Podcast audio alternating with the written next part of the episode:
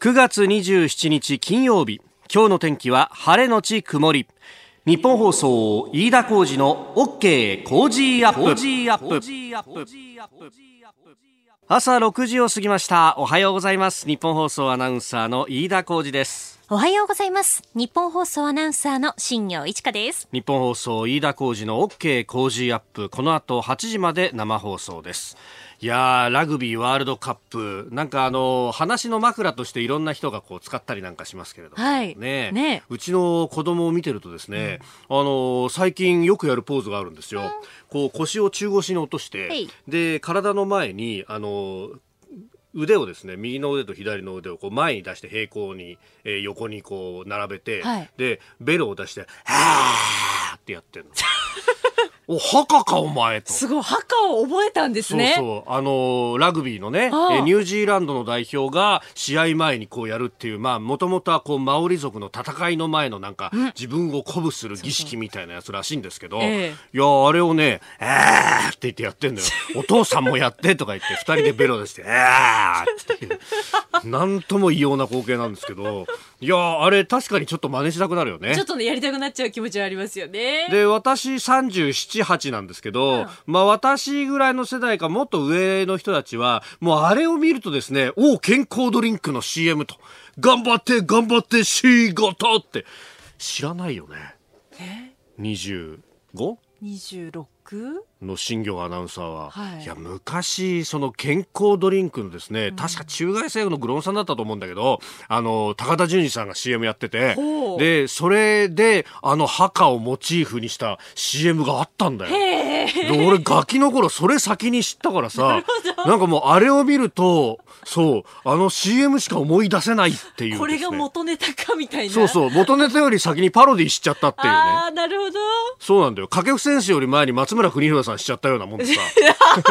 なるほどね。はいはいはいはい。いやここに世代間ギャップがあるなって朝さっきね打ち合わせをしても感じたんですけど、ね、そう。まあでもあのいよいよ明日は日本とアイルランドの試合があるということで、はい、もうあの日本放送もですね実はあの元ラガーマンというかいるんだよねいろんな人がね。誇るラガーマン。ねねえ。ー、日本放送報道部岡博記者と後ほどつないでですねえ、えー、岡さん明日取材に行くと。いやすごいんですよ。あの僕もねただの飲んだくれのおっさんだと思ったんだけど。これこれ怒られますよ後で。ダメそういうこと言っちゃ。よく飲みに行くしね。まあまあまあ、ね、そう一緒に。そうしたらさ、えー、あの人あの怪我するまでは、うん、早稲田のラグビー部のしかもスタメンだったってんだよね。早稲田でラグビー部でスタメンに入るってどれだけ大変なことか。そうだよな。ねで、その後、ね、日本放送に入って飲んだくれのおっさんになっている、ね、飲んだくれてない そうそうちゃんと仕事されてますから。あの、その仕事の一環ということですね。はい、後ほどあの、6時50分過ぎのトレンドのゾーンでですね、えー、ちょっと聞いて、いろいろ聞いていきたいと思います。はい、まあ、あの、実は岡さん、明日のね、その試合も実際に静岡のエコパスタジアムに行って取材もされると、えー、いうことなので、まあ、その辺のいろんな情報網もね、それこそ OB の人たちは協会出なくなってたりもするんでしょうし、確かに。同期の人とかね、ね、そういう情報網からもいろいろ話を聞いていきたいと思います。さあ最新ニュースをピックアップいたします。スタジオ長官各紙が入ってきました。あの日米のね貿易交渉について一面トップというところが多いですね。読売産経それから日経という3紙はこれを一面トップに掲げておりますまああの後ほどね、え今日のコメンテーター外交評論家の三宅邦彦さんとこれについては集めていきたいと思います。昨日はちょうど放送中に総理の記者会見が行われておりまして、まあ、その模様もね一部お聞きいただきました、まあ、どこまで譲った譲らないという話とか、まあ、TPP のラインを死守したのかと、まあ、いうあたりがこれ焦点になっていくのかなと、まあ、今後は国会でもこれが審議されるというところであります。えー、それからあ毎日新聞は関西電力の会長らに1.8億円と福井の高浜町の元助役から、えー、1億8000万円が、えー、会長や社長ら6人に対して提供されていたと。で、まあ、これあの使っちゃったわけじゃなくていやいやこれ受け取れませんからって言いながら、まあ、とりあえず手元に置いておいて、えー、木を見てこうお返しをしようというところだったと。まあ、ただあの手元にそういったあ金品があるというだけでも税金はかかるということで追徴課税がされて、えー、納めたと。すでに、申告漏れを指摘されて追徴課税を納めたというようなことだそうですですが、まあまあ、これに関して、まあ、すでに返却をしているということなんですが、えー、元助役の方っていうのは非常にこう、高浜町でも権力というか、えー、いろんなキーマンとなっている人だそうで、えー、今年の3月に90歳で亡くなられていると。ということは1929年昭和4年の生まれだと考えると。うんなるほどと。そういうこうドンみたいな人がこう地元にいてこの人通さないと何も動かないみたいな、まああのー、今はどうかあれですけど昔の政治の世界ではよくあったというようなことも聞きます。で、えー、そういう人からこう何か送られた場合に、えー、その場でこう無下に断るとその人のメンツを潰すことになっちゃうから、一応受け取っときながら、えー、後で秘書さんに返すみたいな、えー、そういうテクニックは昔はあの、それこそ、バンキシャと、まあ、本当に大昔の話ですけど、ベテランの記者さんに聞いたのは、えー、田中角栄先生からですね、えー、何がしかの、こう、分厚い封筒とかが来た場合に、それを先生に直接お戻しするわけにはいかずに、えー、1日ぐらいこう置いといて、その後、例えばこう、秘書のね、えー、その政治評論家にもありましたが、早坂さんとかのところにこう電話をして、それこれ受け取るわけにはいかないんですよ。うちだってそうあります、ありますからって言って、えー、なんとかこう返しに行くみたいな。え親父がお前やるって言ったもん返してもらっても困るよとか言われながらもここなんとか返すみたいな。ええ、ようなことがあったらしいですけれども、うん、まあ、それにしてもね、えー、こういうのは、えー、どんどんクリーンになっていかないとおいかんなという、えー、国税からの指摘があったというのが毎日新聞の一面です。えー、それから朝日新聞の一面は、芸術祭に国補助不交付という、まあ、あの、この夏いろいろと話題になった愛知トリエンナーレ2019について、えー、萩生田文科大臣が26日採択を決めていた補助金およそ7800万円を全額交付しないということを発表したということであります。うんまあこれ展示内容だけでなく会場運営を危うくする事態が予想できたのに申告しなかったという手続きの不備が理由ということただ文化庁でも前例は確認できておらず異例だとで、まあ、あのー、これについてはいろいろと、まあ、批判も出ております。まあ、あのー、まずですね、私思うのは、えー、文化庁の方も、これの補助金交付について、えー、中身見てなかっただろっていうような、まあ、前例を踏襲して、そのまんまポンとこう出しちゃったと、えー、補助金7800万と、まあ、そこの部分の手続きっていうものも考えなきゃいけないし、で、一方でこれに対して、えー、こうやって、えー、不交付になると、えー、金が出ないというのは内容によって金の出す出さないを決めるというこれは検閲になるんじゃないかみたいな批判もあるんですがいや検閲っていうことになるとそれはその表現の自由というところから言うとですよ。あの止めたわけじゃないと。発表を止めたわけではない。えー、国側がですねお金出す出さないっていうのは国の判断なわけです。それはだって税金を使っているからその税金が適切に使われているかどうかっていうのはまあ後ほど後々の監視ももちろんあるわけで、えー、そう考えると出す出さないっていうのをこう判断をするというのは、えー、一つ必要であろうと思います。で、えー、ただそれがその発表の場を奪うとかですね、えー、こんな内容だったら世に問うことはできないというふうに公権力を使ってえー、発表を差し止めたりとか、あるいは中身を歪めるっていうことは確かにそれは検閲であり表現の自由の踏みにじりであるとは思うんですが、金の出す出さないっていうのはこれ果たして表現の自由を踏みにじることだとか、事前検閲に当たるのかっていうと、いや、私は当たらないと思うんですね。で、もしこれが検閲だということになると、じゃあお金を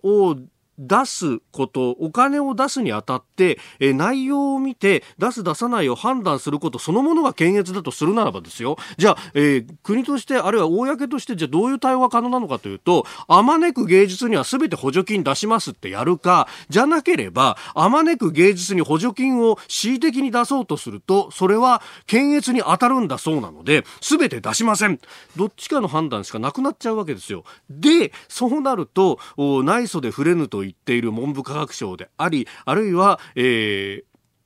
あの、あまねく芸術にってもう再現なくなっちゃうじゃんっていうことにもなると、今度は、えー、じゃあ芸術家だけにそうやって、えー、何か、あの、優遇をするってのはどういうことだと、じゃあ普通に働いてるサラリーマンには何の優遇もないのか、みたいなことになって、もう、そのまんまですね、ベーシックインカムのごとき全員にお金配るみたいなことにまでなってしまうわけですよ。そうなると、お当然、補助金はじゃあ一律全部出しませんっていう結論になってしまうと。それが果たして文化に資するのかという面もですねこれ議論していかなきゃいけないんですがまあなんかあの事前検閲だと、まあ、その言葉ばかりが踊っている感じがして中身のにいってないなと、まあ、何でもかんでもこれあの政府に反対すりゃいいってもんでもねえぞというのは個人的な感想として思います。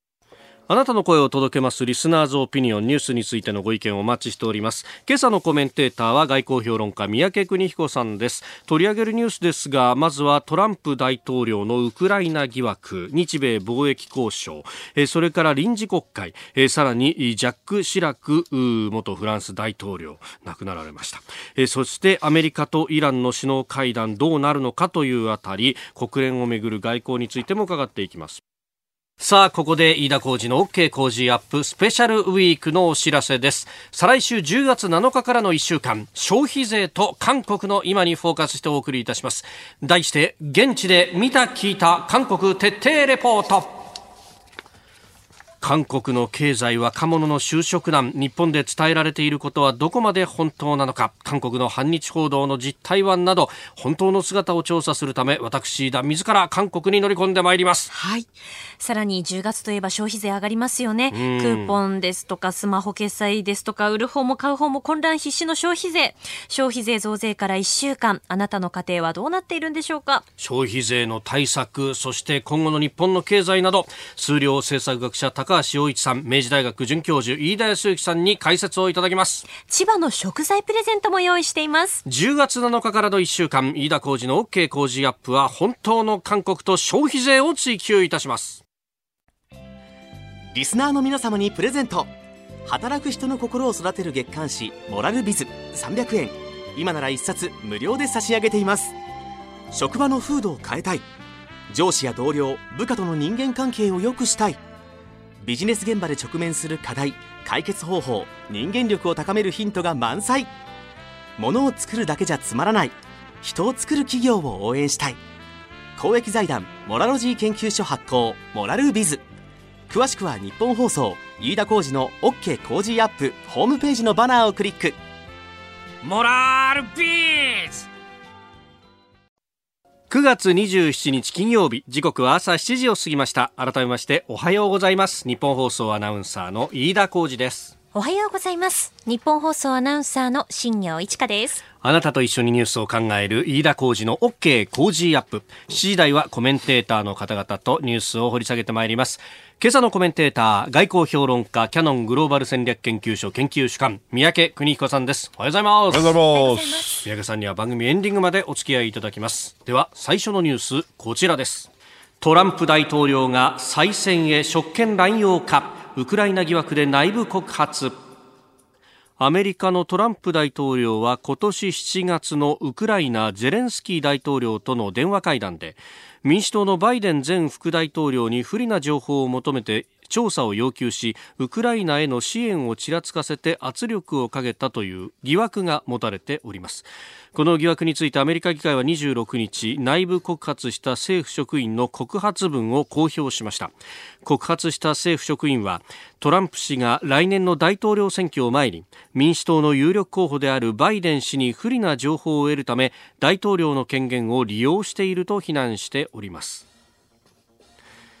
えー、告発を受けて大統領は民主党は共和党を破壊しようとしている我々の国が危機に瀕しているとツイッターに投稿結束を呼びかけたということです。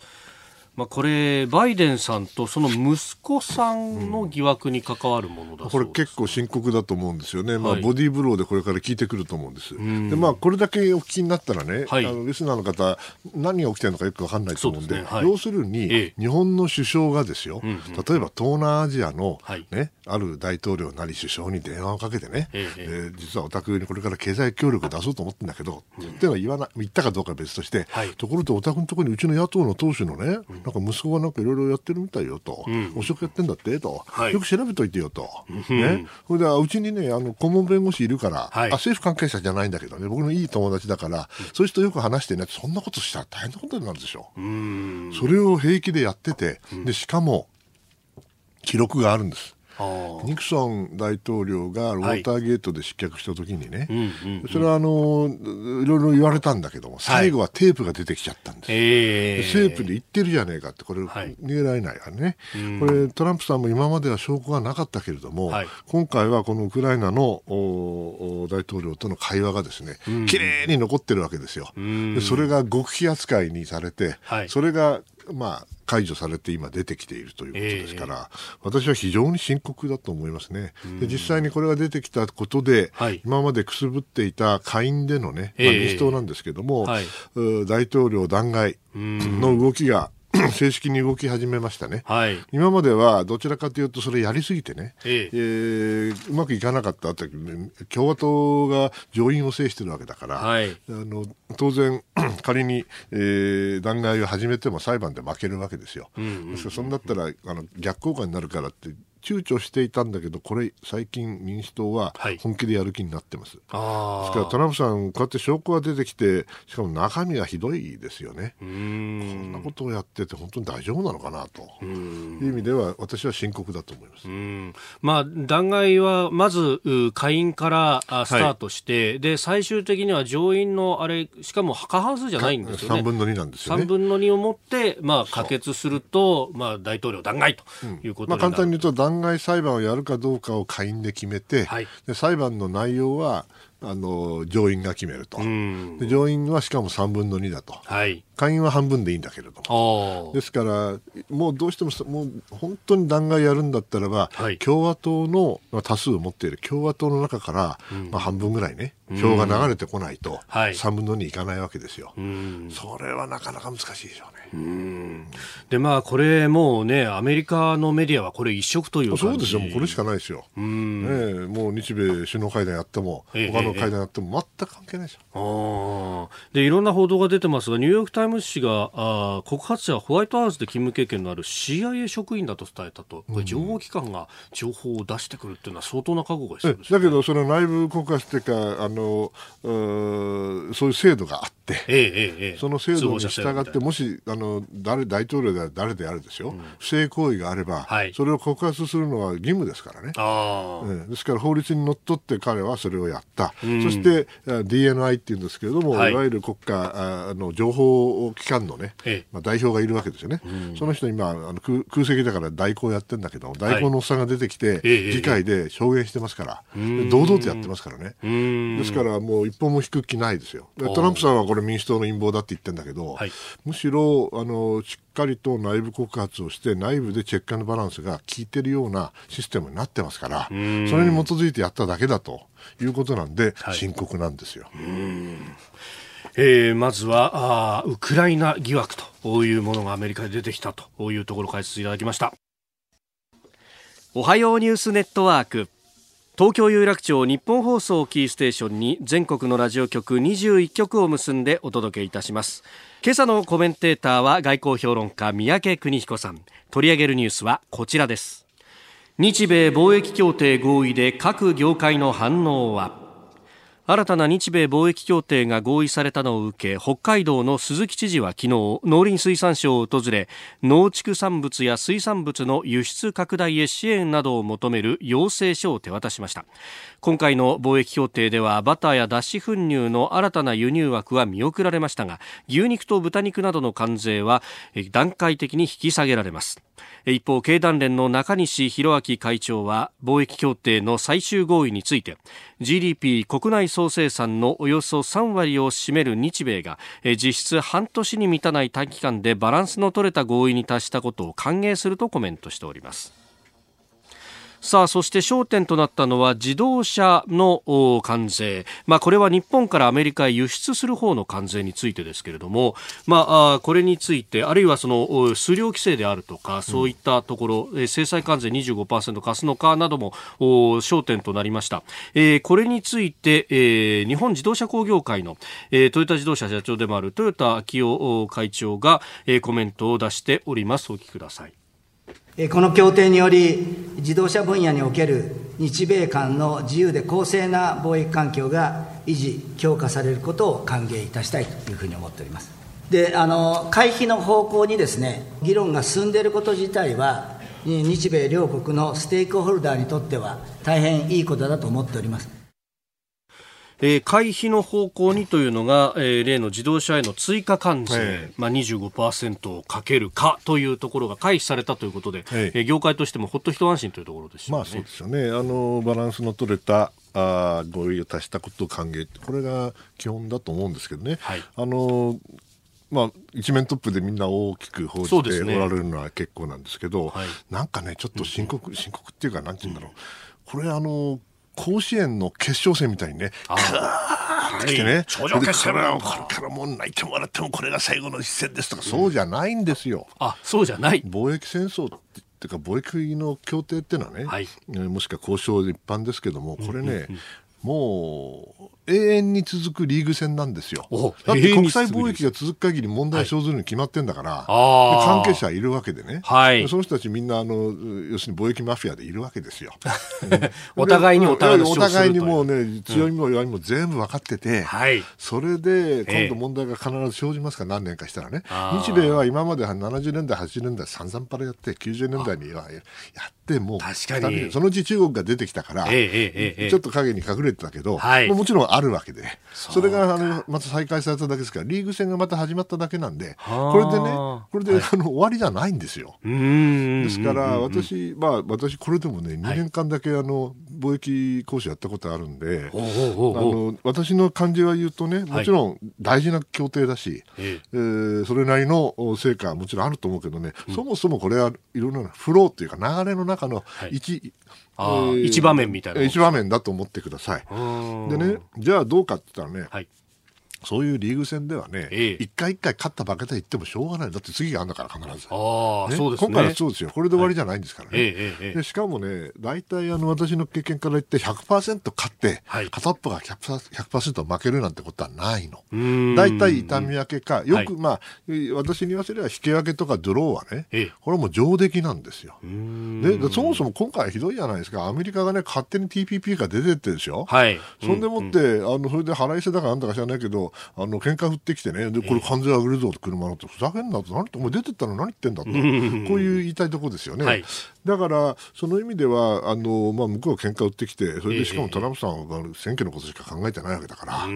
ら。いろいろなあの駆け引きが、まあ、ある意味で難しかったとは思うけれど、はい、よく考えてみたらこれあの痛み分けでは当たり前なんですよね。僕は勝手に始めたんですから、えー、だからよく頑張ったと思うし、はいあの確かに農業のご心配はあの知事さんも分かります、北海道のね、えーはい、だけども、だって TPP やったんでしょ、うんね、うん、TPP の枠内であの議論ですから、まあ、サプライズはないでしょうね、はい、ああ、ここまで来ちゃったかとは思ったかもしれないけれど、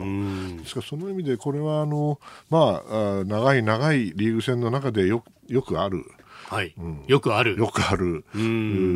結果で、むしろ上出来だったと私は思いますけどね。しかも短期間でやって。これ中国とは全然違うじゃないですか。ああ、ね、確かに米中の交渉、ね、米中はもうもう何かやってもうまくいかないですよね。はい、深刻ですからね、えー、日米の方はそれは深刻になった時代もあるけれど、60年代、はい、70年代、まあ、90年代が一番ひどかったですよね。うん、だけど、あれに比べたら早いし、はいえ。ー、でもお互い分かってるから。うんうん。ね、もうどこが譲れるかって、うん、分かってるほとんどの市場日本は開放してるじゃないかとそうそうそう。そうなんですよ、うん、でしかも中国と比べたらねはるかにあのそれはいい意味で、えあのやりやすかったはずですアメリカ側もね、まあ、競争条件から言っても補助金そんな無茶な出し方してるわけでもないし、そうまあそれは80年代だったら文句言われてもね、いわゆるクソと思うことがあるかもしれないけど、はい、しかしそうではないっていうことですよ。うん。ですからまあ僕はあのよくやったうまくやられたんじゃないかなと思ってますけどね。こういう貿易交渉のの場面で、うん、まあ、よくなんか新聞なんか書くのが、結局のところ日米安保もあるから、日本はとにかく譲らなきゃなんないんだみたいなことを言う人もいますけど、あのそれはちょっと言い方違うけども、ええ、あの私もあの日米安保との関係ってのは常に考えてました。それはそうですよ。だって、貿易の問題で、よりよもっと重要だとは言わないけど、同じように重要な、その安保問題、安全保障の問題に悪影響が及ぶようなことがあってはならないわけですよね。ですから、日米のその同盟の部分に貿易がなんか戦争やってる、ぐちゃぐちゃやってるところでね、えー、同盟に変化が起きたり傷ついたりすることは絶対に避けるべきだと思ってましたから、その意味で、あの、どうかというのはあるかもしれないけど貿易の交渉をやってる人間にとってはね、はい、安保のことなんか関係ないですよ。もうそこはそれは安保やってる人たちは別にオフィスがあるんでね、ええ担当者もいるわけで。うんうんうん、で日米安保とあの少なくとも WTO や1対1でそのアメリカとあの貿易やとね、貿易のマフィア同士の話ですからね、これ。相手は USTR っていうその通称代表部でしょ？はい、もう嫌な野郎ばっかりなんだけども、今は違いますよ。今は違うけどね。はい、だけどそういう時に、あの日米安保がねなんて話は絶対しません。だって、そんな権限ないんだから。うん、あ、そうかそうか。お互い権限もないし。ですからそういう発想がするとすれば、それはもちろん外務大臣のレベル。ですから総理のレベルはあるかもしれません。それもっと上の統合したレベルと。だけどそ日米はね、はい、同盟国ですから、うんうん、その部分についてはお互いにタッチしない、つまりそれそれはちっともいいことないですからね、うん。うんうん、貿易は貿易で切り離して、でやらせて、で絶対に日米安保の世界に悪影響を及ばないようにちゃんとシールドしとくと。それは僕の基本的なやり方だったと思うんで、で安保も僕やりましたけど、別にあの貿易交渉が来たからっつってね、ええ安保の影響があるというのは僕は思ったことないですね。ただ逆にね似たようなことは言われたことある、はい、つまりあのバードンシェアリングっていうんだけど負担の分かち合いと、うん、ね、日本もねもっとね、はい、あの中流米軍のね経費もっと払えとかそういうことは言ってきたけど、はい、それって貿易とは違うでしょ。金は関係があるかもしれないけど、ですからその意味ではあの関係があるようで実は遮断をしなきゃいけなかったしなるほど。遮断はされてました。でその遮断をするメリットっていうものを日米が共有していたと。少なくとも上の方ではね。貿易は貿易で知らないし、はい、安保や安保やで貿易のことはわからないけども、ええ、それを上あの大臣レベル、総理のレベルまでいけばもちろんそうです。あ中国とアメリカの関係の場合は、むしろ安保も含めてで、てかそのぶつかっていくから全く違うと。安保を含めた、はい、おっしゃる通り、覇権争いの一環としてたまたま貿易の側面が出てきてしかもただに黒字がどうの赤字がどうのって話じゃなくてこれ、はい、中国共産党が基本的に経済を政治的に仕切っている世界での貿易問題だから、えー、結局あのそなん体制の在り方までいっちゃうような結局そに直結しちゃうと。そうなんですね。ですからそっちの方が 実は深刻なんですよね。それに比べると日米はもう相手はもうやり方もよく分かってるし、はい、ね、どこで落としどころかも分かってるし、うん、トランプさんどうせ選挙でしょ、うん、選挙だからある程度、まあ、はい、農業では色つけなあかんと。パンパカパン、パンパカパンと。うまくやったと思いますよ。これ向こうだってもう欲しくてしょうがない。そんでもって中国は全然物買わないわけだから、はい、ね、だからちょこっと色つけて、ええ、もうお喜びのはずですよ。トウモロコシ言ってくれよと、ね、これだけやったと思ったんだけど、はい、ね、残念ながら、ね、大統領の弾劾の話が動いちゃったから、はい、もう残念ながらそのアメリカのメディアではなかなか宣伝しにくかったっていうのはありましたよね。全然取り上げてくれなかったけど。だけどいい内容だったと思いますよ。まあ、今度、まあ、臨時国会来月4日召集ということでね、はい、えー、昨日その官房長官から正式に通達がありました、はい、まあ、ここでもその協定が話し合われるんじゃないかみたいなことを言われてますけれども、うん、そんなにじゃあこれ本当はわわ議論になるようなものでもなさいやまあそれはあの、まあ、日本の国内で業界がありますから、えー、当然わわそして野党からすればこれはもうちょうどいいね、あの題材ですから、はい、これを機会にこれを機会に追及しようっていうのは分からないではないけれども、うんうんうん、まあ、しかしそんなに大きな問題になるとは私は思わないですけどね、まあ、だけど協定通さなきゃいけないからね、えー、アメリカの方は、これ行政協定的にアメリあの権限を持ってますからやれるんですけど、日本は内容的にはこれ国会承認になるということだと思います。まあ、国会の議論の場の中でまたその詳細とかいろいろね、ね明らかになってるんでしょうね。ええ、悪魔は詳細に宿ります。なるほど。はい、続いて、教えてニュースキーワードです。ジャック・シラク1990年代後半から12年にわたってフランスを牽引した元フランス大統領のジャック・シラク氏が26日亡くなりました86歳でした近年は認知症などで健康状態が悪化し2016年4月に長女のロランスさんが亡くなってからはひどく落ち込んでいたということです。日本を何度も訪問した親日家で愛犬には相撲と名付けたほど相撲を愛していたとも報じられております。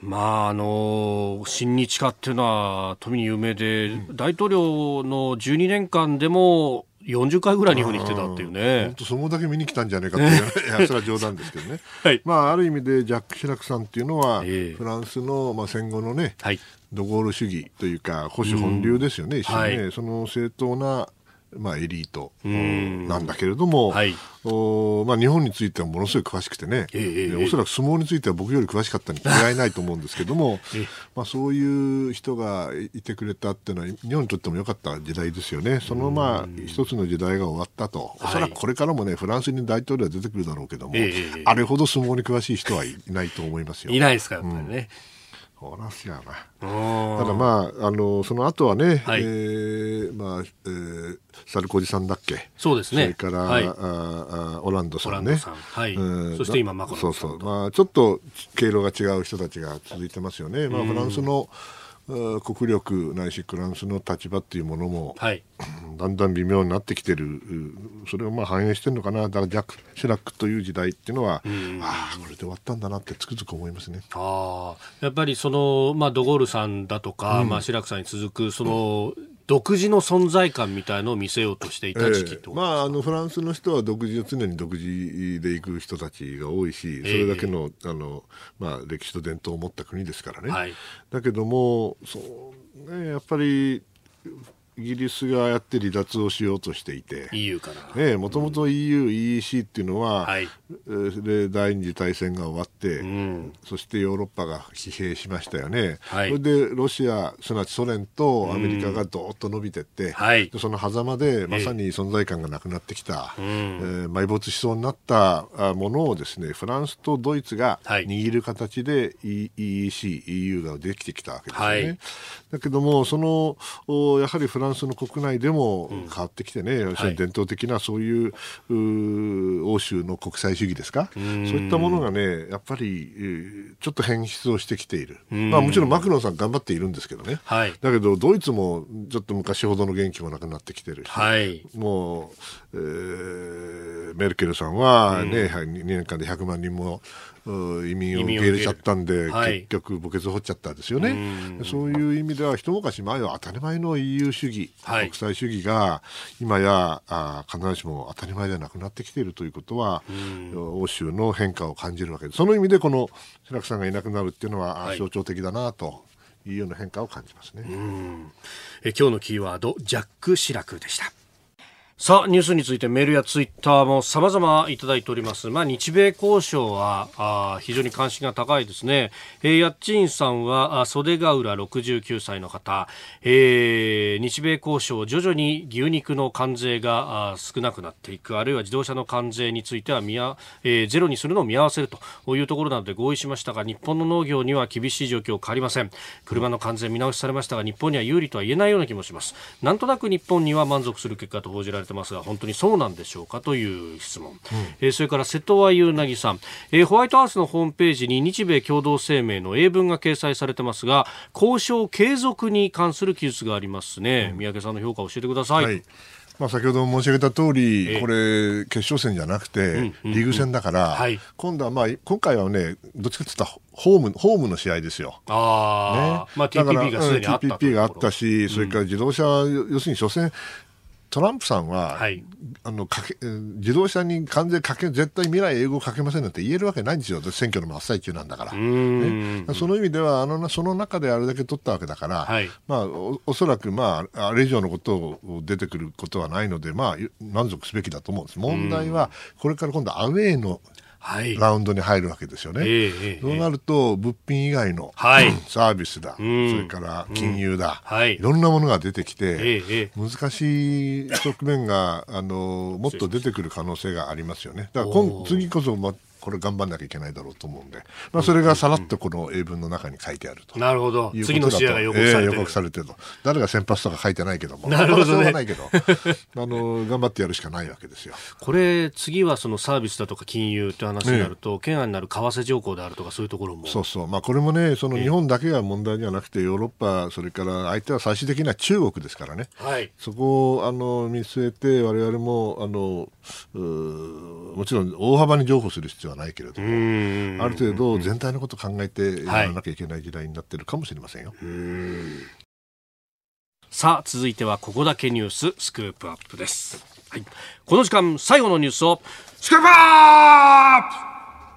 アメリカとイラン首脳会談は実現困難かアメリカのトランプ大統領は25日に行った国連総会を総括する記者会見で総会での会談数の記録を作ったと思うと自画自賛し日本やイギリスなど28カ国の名前を挙げました。しかしながらトランプ大統領は26日午後ワシントンに戻る予定で最も注目されたイランのローハニ大統領との会談は実現しない見通しです。まあ、中東情勢はいろいろ動いておりまして、はい、アメリカ軍がサウジの支援で200人の増派と、うん、まあ、イランを睨んで防空ミサイル部隊を出すんだという話があったり、まあ、あるいはあのシリアに関して、えー、5月に化学兵器の使用をしたとアメリカが確認したなんていうね、うん、えー、話も出てきております。まあ、しかし実質的にはその大きな動きではないですよね、はい、まあ、あのペトリオットミサイルのその部隊を持っていくってまあ、日本にもありますよね、あれと同じだから、一、はい、人でできませんから、えー、まあ、200人ぐらいになるわけでしょ、だけど、それで本当にあの低空から来るドローンとね、うんうんうん、無人機とか、はい、それから巡航ミサイル、えー、これ、どう対処するか、だそれはまあ対処できないことはないのかもしれないけど、うん、どちらかというと、イランに対するメッセージとして、守るんだぞと、二度とやるなよなと、はい、こういうことだけどどれだけ聞くかしら。という感じですよね。うん、まあ、今回そのローハニさんとの会談がなかったっていうのはおそらく喜んでる人がいっぱいいると思うんですよ。まずテヘランからコムっていうね、はい、あの宗教都市があるんですけども、うん、あそこら辺のおそらく強硬派の人たちはね、はい、やったーやった。潰れたと、ね、こんなねトランプみたいなやつとね、えー、ロハニさんあってね、あの変な妥協でもされたら大変だからね、これはもう潰したれと思ってたに違いないからこれ喜んでると思うんですね、はい、それからイスラエルのねネタニヤフさんもこれから首相に借り咲くかどうか知らないけども、えー、あよかったと、ね。うん、イランけしからんからね、はい、アメリカと思ってイランがガンガンあの対立してもらわな困るんで、こんな話はなんかされたら困ってるって思っちゃう。ね、ボルトンさんももうやめてから、うん、きっとね、ああ、くそとやってよかったと、変な話し合いしなくてよかったと、まあ本当にあの虚虚実実の、はい、うん駆け引きが中で、うん、ある中でこういうふうになったということなんで、まあ実現困難ですよ、だってイランはどっちみちあの、うん、再交渉はしてもいいかもしれないけど、はい、だけど再交渉が完全にアメリカの思う通りになるまで、結果がね、はい、出るまでは、制裁がなくならないんだったら、これはもう完全にもう負けじゃないですか、はい、やる前から、えー、そんな負け戦やりませんよ、イランは。ですから、ちゃんとそれを言うんだったらば、経済制裁はまず解除してちょうだいっていうのは、イランからすれば当然なのかもしれないけど、はい、そんなことしたら、美味しいとこだけね、先に食い逃げしやがってと、こうなるわけだから、アメリカ側からすると。そんなこと絶対しませんから、まあちょっとね、うん、あんまり期待しすぎてはいけないでしょうね。かといって、じゃあ戦争やるんかいと。はい。やれるもんならやってみろって私言いたいですよ。うん、あって、まずイランはね、はい、変にあのこれ、相当あのおいたしてるはずなんですよね、自分たちやったって認めないけれども、えーえー、サウジアラビアのあの、うん、石油関連施設。をね、ああいう形で攻撃、もし本当にしたんだとしたら、ようやるよと、一つ間違った戦争ですよ。ね、それからアメリカの方はね、これよくあのなんていうかな、自制したというよりは、はい、これねあの、戦争するのは簡単だけど、うん、終わりませんよ。イランとやったら終わらないでしょ。はい、あの人たち力強いから。イラクの戦争だっていまだに収束してないですよね。ああ、くすぶってるというか、ね、くすぶってるというか、まあ、内戦が続いてるわけですよね。えー、まあ、ずいぶん静かになりましたけどね。はい、俺、イランでそれやったらね、うん、大混乱になることは間違いないんで。ですから、アメリカもそんなうかつには攻撃できません。はい、ですから、その意味ではね、まあ、交渉でもない、戦争でもない、つまり戦争でもない、平和でもない、い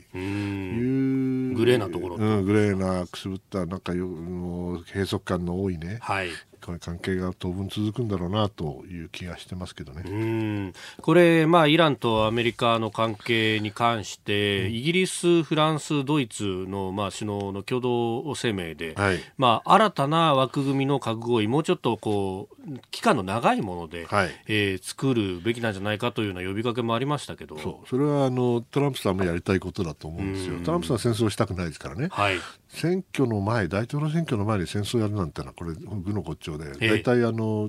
戦争を利用したと言われて、むしろあの評判傷つきますから、マイナスになりますから、ヨーロッパもね、ようやくね、腹くってきたんでしょうね、要するにイランがそんな簡単にあのお化けの皮を剥がされるとは私は思わないけれども、しかし、彼らがやってることは、ま、ほぼ間違いない、それがイラン、ヨーロッパも分かってきて、はい、ああ、やっぱりこれじゃだめかと、しかし戦争を回避するためには、どうしても次の新しい。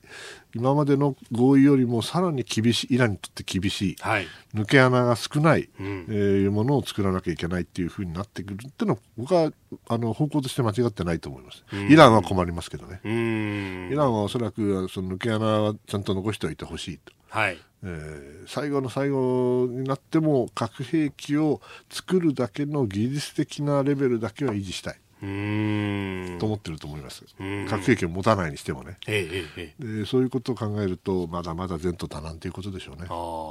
でこの、まあ、イラン情勢をめぐる、まあ、いろんな変数がある中で、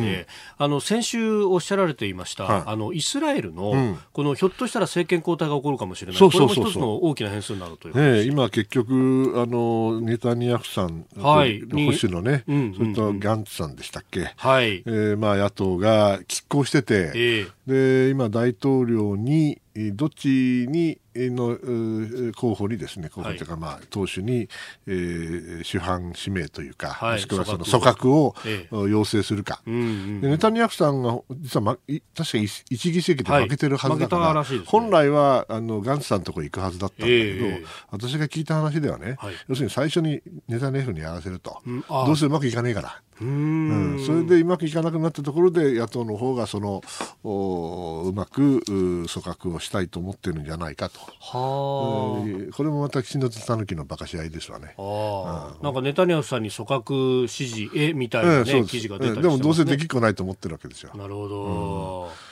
恐ろしい人たちだ。あまあ、これが、その、ガンツさんの方が主犯になって、内閣組閣ができれば少しまた変わってくるただし、あの、はい、イデオロギー的にもしくは政治的な立場っていうのはほとんど違わないんですよ。うん、実はね。はい、もちろん、あの、労働党とか、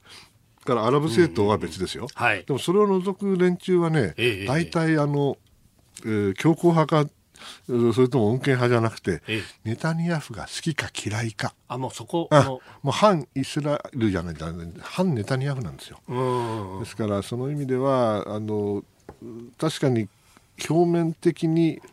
なんていうかな少しニュアンスが変わるかもしれないけど、はい、根本のイラン敵視、ええ、もしくはイランに対する厳しい姿勢は変わらないと思います。うん。じゃあそしたら先ほどおっしゃった戦争でもないけれども平和でもないというこのグレーな形が長くそうだからこの長く続けばいいんだけど、はい、本当にそれで収まるかね。うん、ちょっと心配なんですよね。やっぱりイランが本当に危なくなってきたら、はい、あの人たち何するか分かんないから。ですからその意味では早く、はい、あの